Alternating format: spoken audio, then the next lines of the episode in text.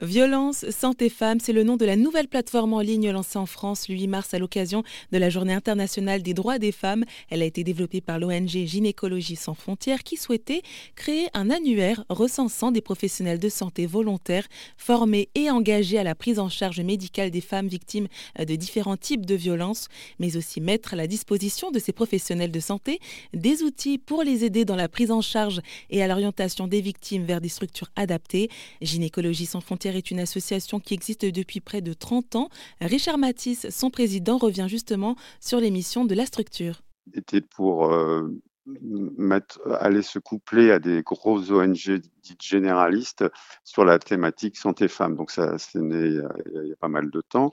Et donc on allait se coupler sur des missions internationales où il y avait un problème santé-femme. Et maintenant, dans toutes les missions internationales, c'est sûr que le problème de la santé reproductive, comme on dit, euh, est hyper important. Donc nous, on avait ce potentiel essentiellement de sages-femmes et de gynéco, donc de spécialistes de la santé des femmes, pour euh, voilà se coupler avec des missions. Et après, on s'est un peu autonomisé. Donc, on a deux axes. Pour l'axe international, on est surtout sur des missions dites de développement formation, c'est-à-dire qu'on va aider euh, sous forme de compagnonnage, euh, de formation, euh, les, les, professionnels sur, par exemple en Afrique, sur la prise en charge des femmes enceintes pour essayer de diminuer la mortalité maternelle des femmes pendant l'accouchement. Donc on agit là actuellement, on est au Togo, en Guinée, au Cameroun, euh, à Madagascar.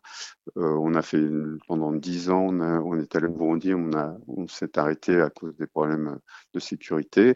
Là, on est aussi en Rwanda. Enfin, voilà, on est essentiellement sur le versant international basé en Afrique. On a fait quelques missions Asie, mais très peu. Et en France, alors, de quelle façon vous agissez sur le territoire avec euh, Gynécologie sans frontières? Ça se Il y a essentiellement deux axes euh, pour la France. Donc, c'est la, partie violence euh, faite aux femmes et aussi la prise en charge, ça depuis 2015, des femmes exilées. Donc, on a commencé en 2015 avec le, la jungle de Calais, le camp de Grande-Sainte à faire une mission qui s'appelle Caminor, donc camp de migrants dans le Nord, où là on allait accompagner les, femmes qui étaient dans les, dans les situations d'exil dans, au, sein des camps pour euh, leur amener soit des centres primaires, soit pour euh, aussi prendre en charge euh, l'approche sur les violences, parce qu'elles ont souvent vécu plus de 80% des violences parcours migratoire, soit euh, dans le pays d'origine, soit même en France dans les camps, comme c'est très fréquent. Mmh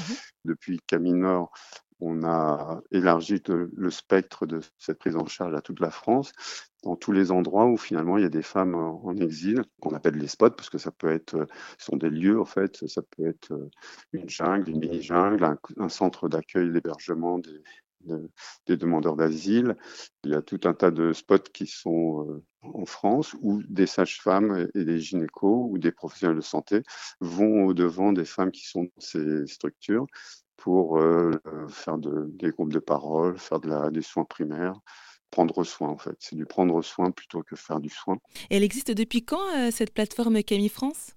Elle est opérationnelle depuis 2019 et donc c'est sur ce modèle on s'est dit, on va faire aussi une plateforme violence santé femmes. Donc ça, c'est un peu les deux axes pour la mission France. Et aussi, on a une mission de, de formation. Donc on, on, organise aussi des formations pour les personnes qui souhaiteraient s'impliquer dans la, la, démarche humanitaire. Et donc on fait deux, deux, deux fois une semaine de formation par an dans différentes villes en France, euh, pour, où il y a 25 à 30 participants qui viennent pour, euh, pendant cinq jours, où on parle de ce qu'on, comment on fait l'humanitaire. Et, voilà. C'était Richard Matisse, président de l'ONG Gynécologie sans frontières.